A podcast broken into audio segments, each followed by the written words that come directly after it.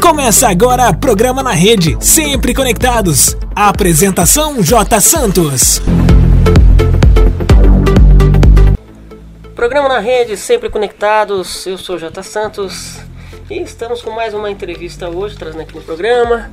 É, vou passar para vocês quem é a convidada de hoje. Hoje eu trago uma youtuber, ela é Melina Reis, com o codinome Mel, é, Mel Reis. Ela tem o canal Quatro Patas pelo Mundo. A gente vai vamos conversar com ela hoje.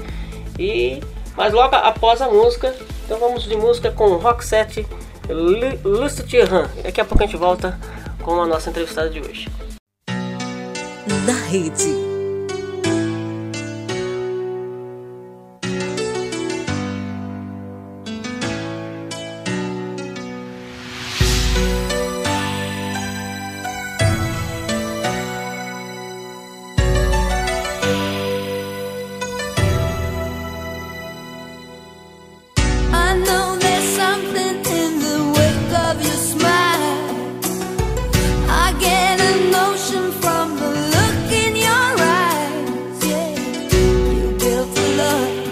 But that love falls apart Your little piece of heaven Turns to dust. Listen to your heart When he's calling for you. Listen to your heart. There's nothing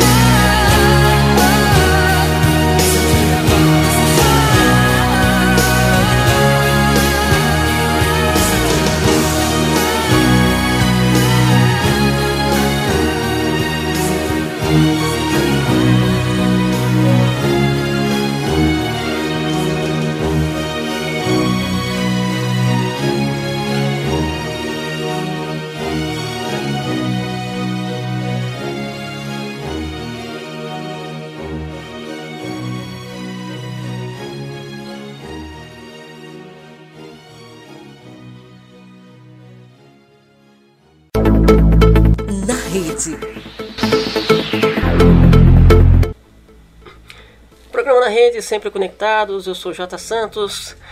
Hoje eu trago mais uma convidada aqui no programa, na segunda temporada do programa.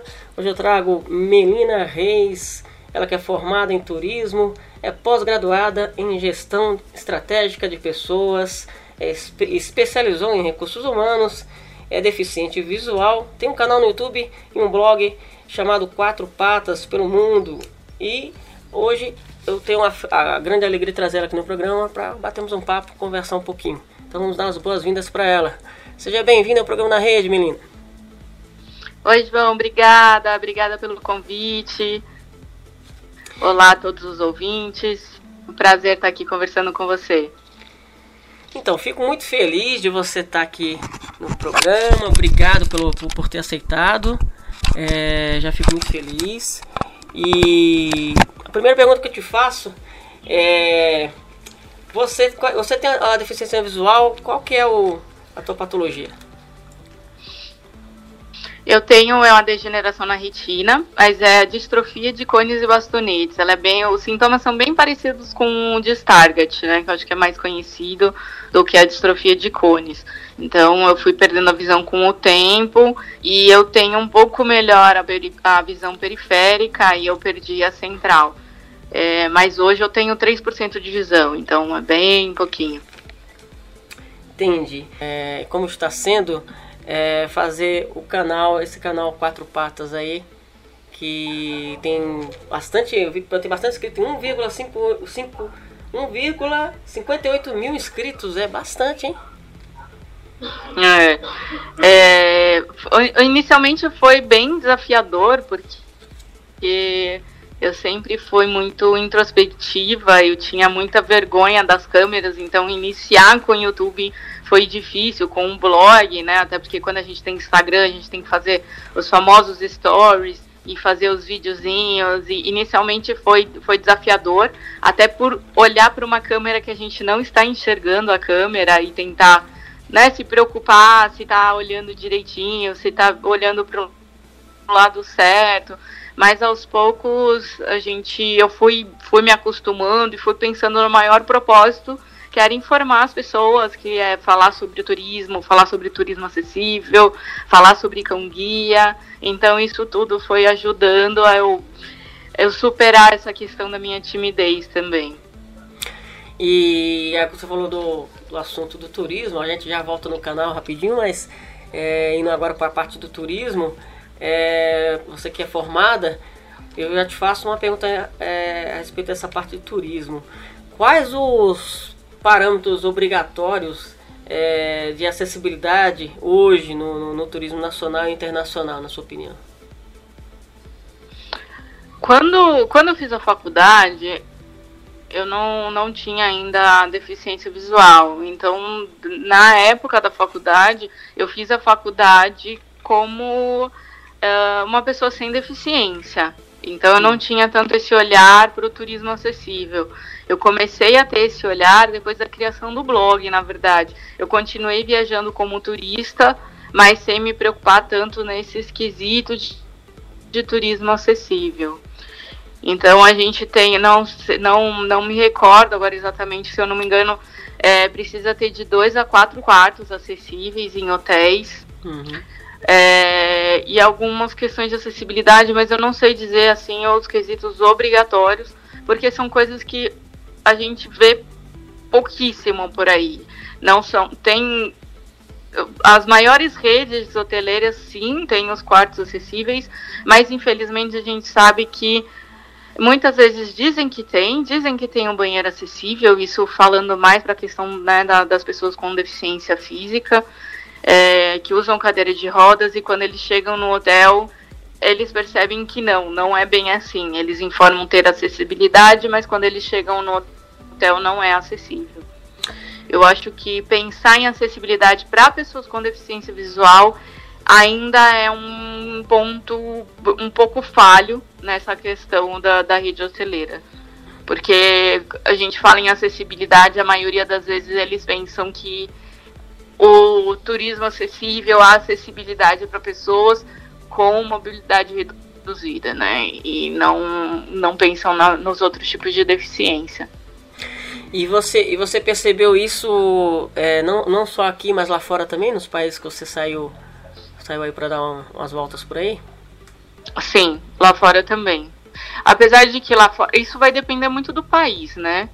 É, nos Estados Unidos, por exemplo, eles têm uma visão um pouco mais ampla, é, falando em questões de parques, né? Os parques lá de Orlando, Disney, Universal, SeaWorld é, eles têm um programa de acessibilidade nos parques muito bons. E eu escrevi sobre a acessibilidade desses parques, incluindo a NASA também no ano passado. E aí eu descobri recursos para, por exemplo, pessoas com autismo. E, e é uma coisa que, pelo menos aqui no Brasil, eu nunca vi nada voltado especificamente para pessoas com espectro autista. E eu me deparei com isso lá, falei, nossa, que legal, né? É uma coisa diferente, tanto que eu fiquei até, até curiosa, entender um pouquinho mais sobre isso. É, mas lá fora, às vezes, é, que nem eu falei no início, é muito relativo, depende muito do país. Tem país que vai ter mais recursos, tem país menos. A América Central acho que tem um pouco menos de recursos do que os Estados Unidos. A Europa, na Espanha, tem bastante coisa voltada para pessoas com deficiência visual. Eu acredito que talvez por causa da ONCE, né, que é uma grande instituição bem conhecida lá fora, lá na Espanha. Uhum. É um pouco relativo. No Chile já tive um pouco menos, na Argentina menos, no Uruguai Uruguai, eles estão trabalhando bastante a questão do turismo acessível. Eu vi bastante recursos voltados para pessoas com deficiência visual. Achei bem legal também. Inclusive, a gente vai ver agora uma. A gente vai, vai acompanhar daqui a pouquinho. Uma, uma entrevista que você fez na, na, rádio do, na Rádio Uruguai. Enquanto isso, a gente está vendo as fotos suas aí pelo, na NASA, pela, pelas partes aí, algumas partes do mundo. E inclusive gostei muito do seu do seu, do seu portunhol lá na rádio, viu? Parabéns. Né? Foi, ah, obrigada. Foi muito bom. Me gusta muito escutar-te. Muito bom. É, mi portunhol é terrível. Sim, eu, eu, sabe o que você me fez me lembrar? Você me fez lembrar aquelas novelas mexicanas que passavam no SBT. Uh, nossa, péssimo. Mas não, péssimo não, não, tô brincando. Não, não foi muito bom. Né, e aproveitar as oportunidades. Não, foi muito bom. Eu, eu vi que o rapaz lá, ele, o locutor, a gente, a gente vai, vai conferir. É, e ele até ele, ele, o radialista até ele, ele deixou você falar bastante, porque tava tão bonito você falando ali, você tava explicando e tal, pá. né? Sim, me, Não, eu estou, é um estou e tal, aqui, aquele, né? Ficou muito bom. Mas eu tive, eu, é, é. mas além de, de, de eu acompanhar é, um pouco do seu canal, e a gente vai voltar um pouquinho nesse assunto, quantos países você já, já visitou? Eu já visitei nove países, né? Incluindo o Brasil. Eu sempre incluo o Brasil na lista, porque uhum. eu não fiquei só em São Paulo. Já explorei bastante vários estados aqui do Brasil. Então são nove países. Nove países. Quais, quais esses países aí? Quais os oito, os oito aí? Eu já fui para Argentina, para o Chile, para o Uruguai, para Inglaterra, para França, é, para Grécia, para Espanha. Hum é, Estados Unidos e Brasil. Olha, Inglaterra é bacana. Inglaterra, eu tenho vontade de, ir na Inglaterra conhecer aquele Castelo da Rainha, que ainda lá tem rainha ainda, né? Né? Eu fui. Dizem que o dia que eu tava lá em Windsor, ela tava lá. Agora, se é verdade ou não, eu não sei. Poxa, você não falou. Eu tá... acho que é só pro turista ficar feliz. Como é, como é, o nome dela? É Elizabeth, né? Rainha Elizabeth, né? Elizabeth. Se não for é, falar é... com a titia Elizabeth, batia ela na porta, menina. Poxa. Pois é, deveria, né? Chega Aquele negócio enorme, até achar onde a mulher tava. Chegava lá, não, eu quero só tirar uma foto com a titia. Não, o, o pior é que você ia ter que passar por aqueles guardas zumbi com aquele, com aquele cotonete gigante na cabeça. E aqueles ali eles né? se mexem, um, um negócio meio estranho ali, meio zumbi. Mas, é, agora voltando um pouquinho no, no assunto sério aqui, é, nesse, nesses países aí, é, não sei se, se, se é, como você falou, né, tem a falta de acessibilidade em outros países também. Mas é, você percebeu, você, você é, se informou assim a respeito assim, como funciona a, a, lei nesses países? Você sentiu muita diferença da lei de acessibilidade para a do Brasil? Olha, so, sobre a lei de acessibilidade, eu não cheguei a me informar nos outros Uhum. países. Eu, Ah, tá. eu ia mais mesmo visitando os lugares e testando a acessibilidade dos pontos turísticos, mas com relação à lei. O, o que às vezes eu fiquei sabendo, não necessariamente de conhecer outras pessoas ali e de saber de outras histórias, Hum. mas não que eu tenha pesquisado. Lembrando aqui, aproveitando o momento, lembrando aqui, fazendo uma. pegando uma colinha da, do, do amigo o Alexandre Ventura, lá do Estadão, ele publicou, fez uma, uma reportagem a respeito que no Brasil, é, conforme informações do blog Vem Sem Limites, no Brasil, de acordo com a pesquisa nacional por amostra de domicílios, o PNAD, 57% dos cidadãos com deficiência é, usam com frequência a internet, dados do World Wide Web com, com Consortium, Escritório Brasil, que é o W3C Brasil, é, que mostram que é, nosso que, no- mostram que 14 milhões né, de websites, é, somente 100 mil têm acessibilidade. E eu vi que é, o, o seu ali, o, o seu blog ali, é, eu não testei, mas um amigo meu, eu tô, eu tô falando isso aqui para as pessoas, porque o- um amigo meu falou que o seu tem acessibilidade. Tá certo ou não? Sim, eu, como eu sou responsável por alimentar o meu site, incluindo as fotos, eu não faço a descrição das fotos como eu gostaria, como eu acho que deveria ser, né? Porque sou eu que faço, então eu faço um pouco da minha lembrança daquela foto, acaba ficando uma descrição um pouco mais genérica, né? Mas eu busco sempre colocar o texto alternativo nas fotos, fazer de uma forma que fique acessível. Os meus vídeos no YouTube também não, não consegui ninguém para poder fazer audiodescrição. Eu consegui agora um último vídeo que eu tô cozinhando, então eu consegui fazer é, uma versão com audiodescrição. Eu fiquei muito, muito feliz, porque era uma coisa que eu queria muito e tinha procurado antes nos meus vídeos de viagem, mas na época não conhecia ninguém, na época não eu não consegui. Cheguei até a fazer amador também, eu mesmo fazendo a audiodescrição do vídeo, de um dos vídeos. Mas eu tento buscar o máximo, mas infelizmente não, não consigo sempre como eu gostaria. Mas para fazer a leitura do, dos textos, dos artigos, navegar por eles é, é acessível. E você já passou muito por isso, com essa dificuldade na, na, na internet, em relação aos sites? Já, bastante, bastante. Eu tô numa fase recente agora de ter saído da casa dos meus pais, estar cuidando da minha própria casa. Então tô ali é, é, mais inserida em algumas questões. Eu tô tendo muita dificuldade em alguns sites de, de móveis, de mercado tá bem complicadinho. E aí é um assunto que eu já abordei, mas que eu vou voltar a abordar no meu blog, porque é muito importante que, que as marcas, que as empresas se conscientizem disso. Porque a gente é consumidor, então a gente quer ter acesso como qualquer outra pessoa.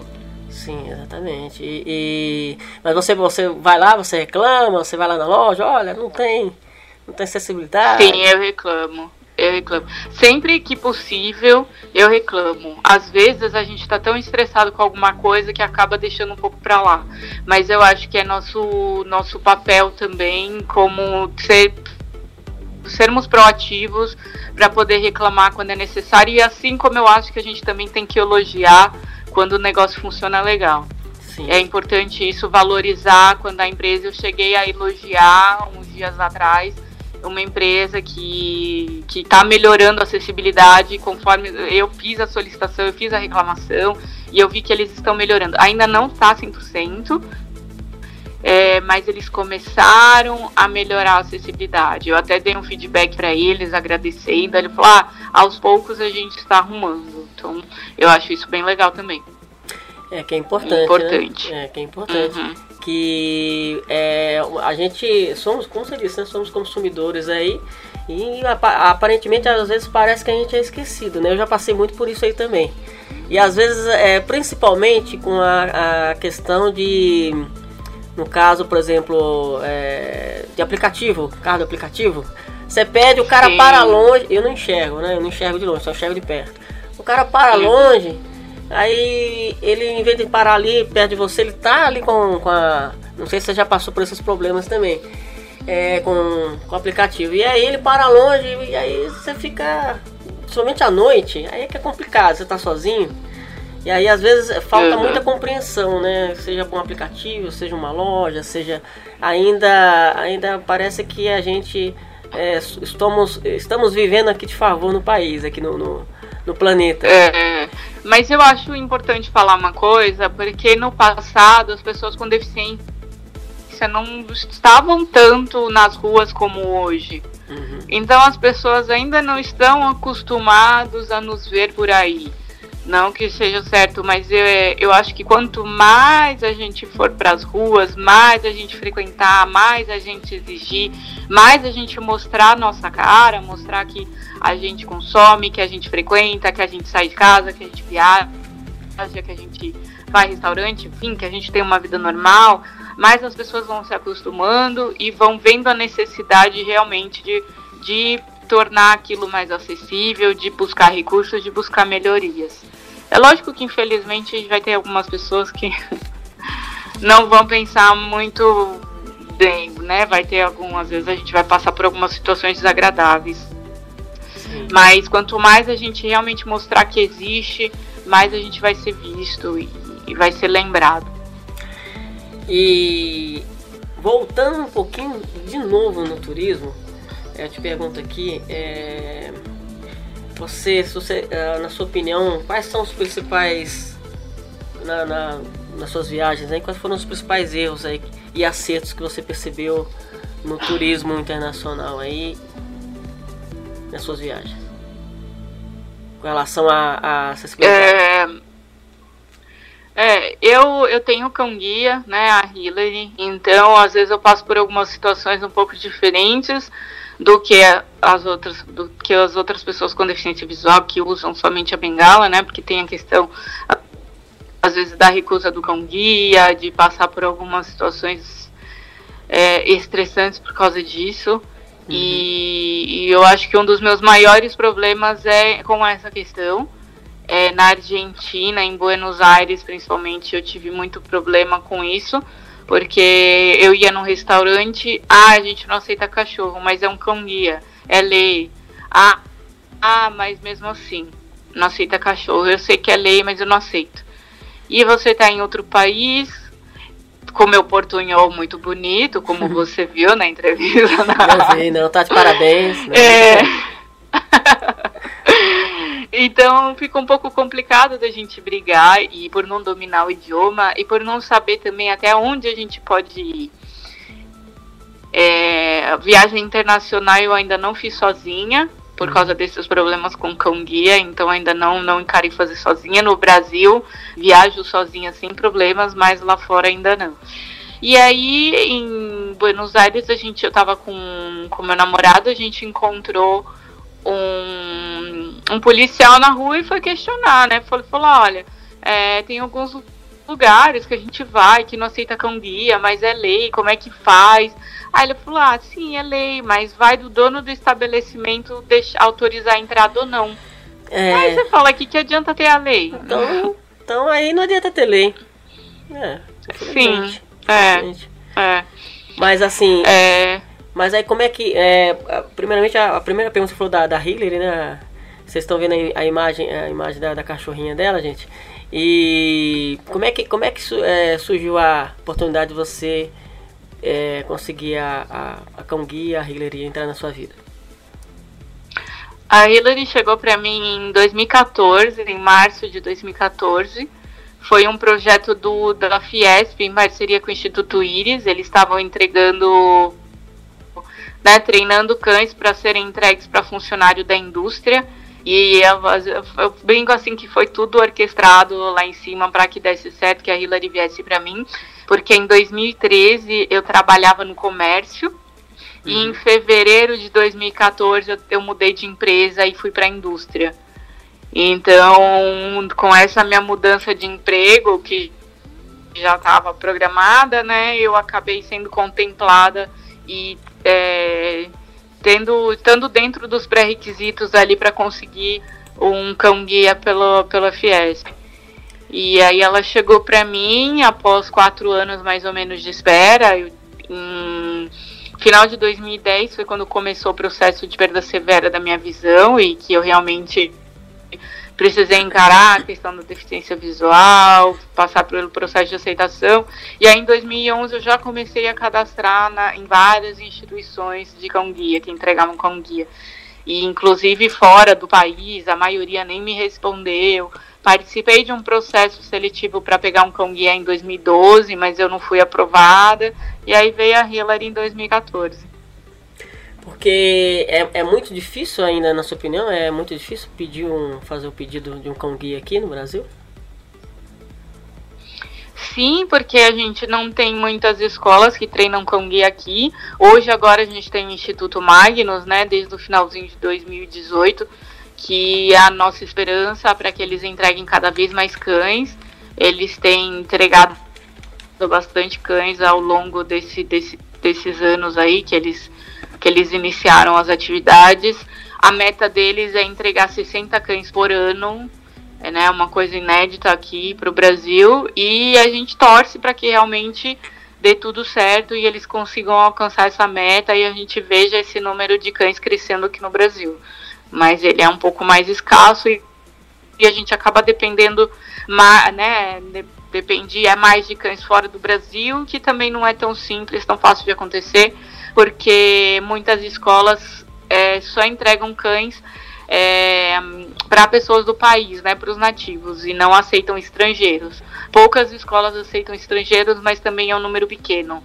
Não sei dizer, ah, sei lá, são quatro por ano, não, não sei dizer exatamente esse número, mas é um número mais limitado. O melhor da música.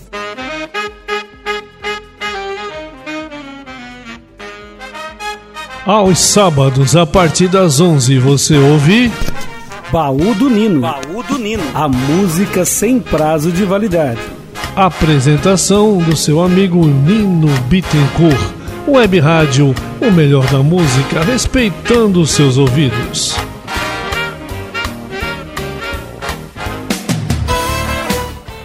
De segunda a sexta, a partir das oito da manhã, você ouve na Web Rádio o melhor da música, Ligação Nacional, com Edelso Moura. E às nove, Viva Bem Brasil, com Luana Cardoso. Web Rádio, o melhor da música, respeitando seus ouvidos.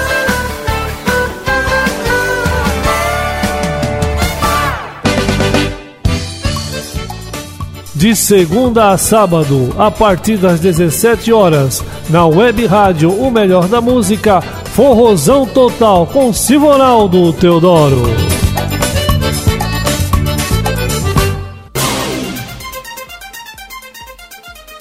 de segunda a sexta, às sete, às doze e às vinte e três e quarenta e cinco, Rádio Notícia. O melhor da música. Nino Multi Produções playbacks em mídia ou MP3, produção de arranjos musicais, gravação de comerciais para veiculação em emissoras de rádio, carros de som e portas de lojas. Produzimos para todo o Brasil. Contato WhatsApp 13982210534. 13982210534. E-mail sempremusicabr@gmail.com. sempremusicabr@gmail.com. Nino Multi Produções. na rede. E, e te fazer uma, uma, pergunta meio boba aqui, mas esse Instituto Magnus, ele tem a ver com a com a ração Magnum também? A empresa de, de, de ração de rações de Magnum também ou não? Tem nada a ver? Na, na verdade, é, é, o principal patrocinador é o Instituto Magnus, né? Do grupo, do grupo Admax. Então hum. não, não é do, das rações Magnus. Mas é, é um instituto do, do grupo Admax. Entendi. Aproveitando aqui, tirando uma. É, aproveitando aqui, trazendo uma informação aqui para quem tem dúvida a respeito do cão guia. para ter ideia, o cão, cão guia não, não, não foi uma, uma coisa nova. É, é nova no Brasil, né? É, tem pouco tempo, né? Mas a, o cão guia, o primeiro cão guia, ele foi utilizado na Primeira Guerra Mundial, né? Para quem não sabe, os primeiros cão guias foram utilizados na Primeira, na primeira Guerra Mundial para os soldados que voltavam, né? Feridos. E em 1916, na Alemanha, foi, aconteceu a primeira, foi realizado a construído né, a primeira escola para cão guia lá. Uhum. E aproveitar essa oportunidade, é, vamos conferir agora, gente, o, o, o, vídeo ela chegando lá, né, no, no na, na escola Magno. E de, prestem atenção, meu, meus amigos ouvideiros, prestem atenção na alegria da pessoa dentro do carro, fazendo a apresentação das pessoas, indo até o local, né, com muita alegria, né, com muita animação. Na rede. Bom, você viu aí, conferimos aí a, a, alegria da nossa amiga Melina. Melina, que alegria foi aquela no carro, Melina? Toda, você tava tão feliz, tava, já estava ansiosa há muito tempo para chegar lá, para ir conhecer. É, na verdade, foi uma oportunidade né, para conhecer o Instituto. Ele está sendo referência de escola de cão guia aqui no Brasil, está sendo maior da, da América Latina era, né? Não sei atualmente se mudou alguma coisa. E eu acho que a gente ter uma estrutura dessa aqui no Brasil é muito legal e é muito importante.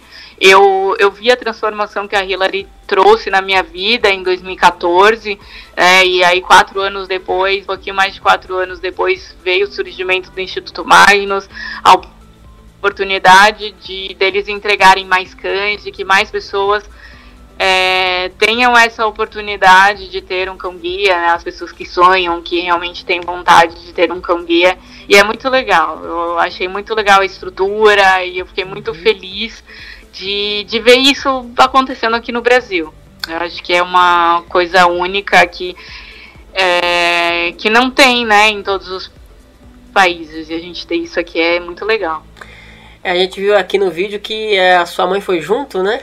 O que, que sua mãe achou lá do. Sim, a minha mãe foi, minha mãe foi motorista da vez. Foi motorista, é, então. E ela. Ah, minha mãe adorou, ela ficou bem impressionada com a estrutura também. Ficou muito legal. E, e coincidentemente, meses depois, foi uma amiga minha junto, né? Também deficiente visual. E meses depois ela estava indo lá pro, pro Magnus para pegar o cão guia dela tem, tem mais de um ano que as duas agora estão juntas, formaram a dupla e tá aí, feliz da vida também. E o legal é que tem, antes de o, uma formação aqui, tirar uma dúvida aqui com você, tem um trabalho é, de um, um, casais fazem um trabalho de treinamento com, com os, os cachorros que vão ser cão guia antes de ir para as pessoas, é isso mesmo? Isso, são, são famílias socializadoras, não obrigatoriamente são casais, né? Mas são pessoas que hum. se voluntariam para serem famílias socializadoras. É, existe todo um critério para isso, que é analisado pelos instrutores, pelo pessoal do, da instituição que está treinando o cão. E são, eu, eu falo assim que é uma das etapas, eu acho que é a etapa mais importante do treinamento do cão, porque é quando essas pessoas vão apresentar o um mundo para o cão. Então, todo lugar que elas forem, todos os lugares que elas frequentarem, elas vão levar o cão para ele ir se adaptando com os ambientes, para ele saber como se comportar, que no cinema não pode latir, no teatro não pode latir, que não pode fazer as necessidades dentro do shopping, dentro do mercado, que no elevador tem que entrar, tem que ficar sentado, comportado, não pode, né, não pode brincar com outras pessoas, que quando está trabalhando tem que ficar centrado. Então toda essa fase inicial assim é, vai começar com a família socializadora. Então é uma etapa muito, muito importante do processo, do treinamento do cão guia. Dividindo aqui com você, com o nosso público aqui, gente, é, são cães muito inteligentes. Uma vez, menina, eu, eu tava no metrô aqui em São Paulo e é, o metrô tava cheio e aí veio uma, uma moça com o cachorro. Eu não percebi o cachorro. O cachorro ele chegou a, a ele esbarrar em mim, né? E aí, tão inteligente uhum. que olhou pra mim assim Eu fiquei, eu, eu pedi desculpa pro cachorro, pra você ter ideia. Eu fiquei com vergonha, ele tá atrapalhando o cachorro. Olhei, olhei pra ele, oh, desculpa, eu, eu vou deixar, eu, pode, pode passar. Aí eu afastei assim, ele passou, olhou pra mim como, como se estivesse falando, oh, né, dá licença, né, moço? Poxa, bem na porta. Passou e levando a moça e são cães muito inteligentes. E quando, quando é, nas oportunidades que eu vi é, em ônibus, né? Fica no cantinho, né? Ali quietinho. Então, mas, mas, sempre tem aquela Sim. pessoa, não sei se você passou por isso já. Sempre tem aquela pessoa que chega, oh bonitinho, que bonitinho, cachorrinho bonitinho. Oh meu Deus, você já passou por isso? Ai, direto, já, direto. Quer dar salgado pro cachorro? Comigo. Sim. De gente que pedia para mexer, eu falava que não podia, a pessoa me xingava, achando que, sei lá, só porque a pessoa me ajudou, ela tinha o direito de fazer carinho no cachorro. Já, várias situações já. Não, o pior é quando, quando faz. Ah, que bonitinho, cachorrinho, que bonitinho. E você, mocinha, como que é que seu nome, mocinha? Você, como é? Você Melina. Ah, você Melina, mocinha. Você é muito bonitinha. Aí é pior. Aí é complicado, porque é, a minha, é complicado. Quando eu tava com a minha ex, ela não tinha cachorro, mas ela passava por uma situação. O pessoal olhava pra ela e ficava, ô oh, mocinha, tudo bem? Tudo bem com você, mocinha? Você quer ajuda? Eu fico vendo, eu não entendo essa. São, são seres é, estranhos. É, infantilização, né? são seres estranhos. Mas agora voltando, voltando um pouquinho lá pro, pro, pro Quatro Patas, o canal Quatro Patas do YouTube. Quais, do, quais dos vídeos, na sua opinião, que você mais gostou de, de fazer? Qual foi o vídeo mais des, desafiador que você, você pode, pode postar lá no canal? É, o vídeo que eu falei sobre o meu processo de aceitação, porque né, era uma coisa que eu sabia que foi um processo difícil para mim, mas eu sabia que contando a minha história, eu poderia ajudar outras pessoas que estivessem passando pela mesma situação, né, estejam passando. E os vídeos de viagem são sempre desafiadores, porque é uma uhum. coisa em movimento. E eu que faço a edição dos meus vídeos também, então me dá mais trabalho, porque vídeo eu sentada falando, eu só preciso cortar a fala. Uhum. Agora, vídeos em movimento de viagens, eu preciso tentar é, filmar coisas que eu não precise cortar. E às vezes eu preciso pedir ajuda de alguém, ver se está de ponta cabeça, ver se apareceu alguma coisa que não deveria aparecer. E aí isso é mais desafiador e mais trabalhoso para mim, esses vídeos de viagem. Né, de você estar tá ali e tentar mostrar e tentar mostrar a paisagem certa, uhum. é, aquela imagem certa para transmitir, né, para o público também que está assistindo depois. E para as pessoas que não conhecem o canal, o que, que as pessoas vão encontrar, para quem não conhece o Quatro Patas, indo, lá no, no, YouTube, o que, que elas vão encontrar lá no, no, no canal? Vai encontrar viagem, acessibilidade, cão guia, alegria.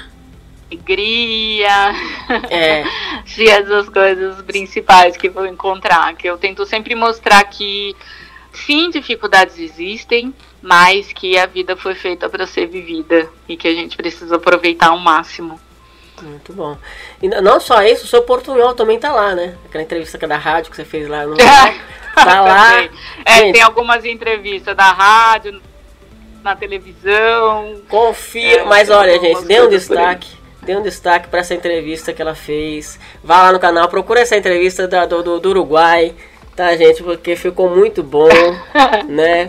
Olha... Tem uma playlist lá, Minutos de Fama. Hum. Tem várias entrevistas que eu já dei. Muito bom, olha, eu, eu, lembro, você me, você me fez lembrar a minha infância, né? Quando passava a novela da SBT que a minha mãe obrigava a assistir com ela, né? Aquele portunhal meio, meio mexicano, meio, meio paraguai. Ela ficou, não, que eu estou, não, estou, eu estou aqui, estou, não, me gusta muito. Aqui. É, me gusta muito. Muito gosto. É, mas olha, é, a gente está chegando já ao fim, ao fim do, do programa. Obrigado pelo papo. Mas antes de terminar, peraí, tem, tem, tem, a gente tem uma pergunta aqui, tem um quadro que chama Na Lata. É uma pergunta objetiva, direta objetiva. Na Lata! Eita! Então, olha, menina, é, segura o seu coração aí, viu? Ó, é o seguinte: a pergunta é o seguinte. Na sua opinião, acessibilidade no Brasil é uma possibilidade futura ou uma promessa futura? Possibilidade. Possibilidade. Futura. É. é. Conhecendo outros países, a gente vê que o Brasil não tá tão para trás assim. A gente tem muito recurso de acessibilidade. Não, não tá perfeito. Tem muita coisa para melhorar, mas eu tenho visto avanços cada vez mais. As pessoas estão se preocupando. Eu, principalmente com o blog, eu vejo muita gente me procurando, pensando em melhorias, pensando é uma pena que muitas vezes esses projetos acabam não saindo do papel, né? Uhum. Mas eu acho que só de pensarem e começarem a pensar em soluções, isso já é, já é um avanço. Ok. Olha, quero agradecer a, a, sua participação aqui. Muito obrigado por ter aceitado o convite. Já te convido ah, para você participar agradeço. mais vezes, tá? Para você voltar, porque todo mundo que a gente. Com certeza. Todo mundo que a gente traz aqui no programa, a gente, a gente convida de novo, né? Então, o teu parabéns pelo conteúdo do teu canal. E, gente, tá as mídias aqui da, da, do Quatro Patos, o canal, a página do Face, tá tudo aqui, vocês podem conferir, né? Para quem acompanha pelo, pelo YouTube. E é, tem as considerações, considerações finais. Você pode é, ficar à vontade aí. Obrigada, agradeço pelo convite convite. Foi um prazer bater esse papo com você. E eu estou à disposição para quem quiser tirar dúvidas, quem quiser conversar. Só me procurar ali no, no 4 Patas pelo Mundo, nas redes sociais, arroba 4B pelo Mundo. E como eu falei antes, as limitações existem, as dificuldades existem, mas a gente precisa viver, precisa aproveitar, ser feliz, precisamos ser protagonistas da nossa história e mostrar nossa existência, que só assim as coisas começam a mudar e acontecer. Verdade. Então é isso. Muito obrigado. Agradeço demais. E, bom, gente, estamos terminando. Passando um pouquinho do tempo, mas estamos terminando aqui. É, quem quiser curtir a nossa página no Face, na rede oficial, no Facebook. É, também estamos na rádio todo domingo às 10 horas da manhã, pela Rádio Melhor da Música. E também é, tem um canal no YouTube, na rede Sempre Conectados. Então, confere todas as entrevistas, estão lá, inclusive essa também. Então, até a, a próximo, próximo programa. Um grande abraço. Tamo junto. Na rede.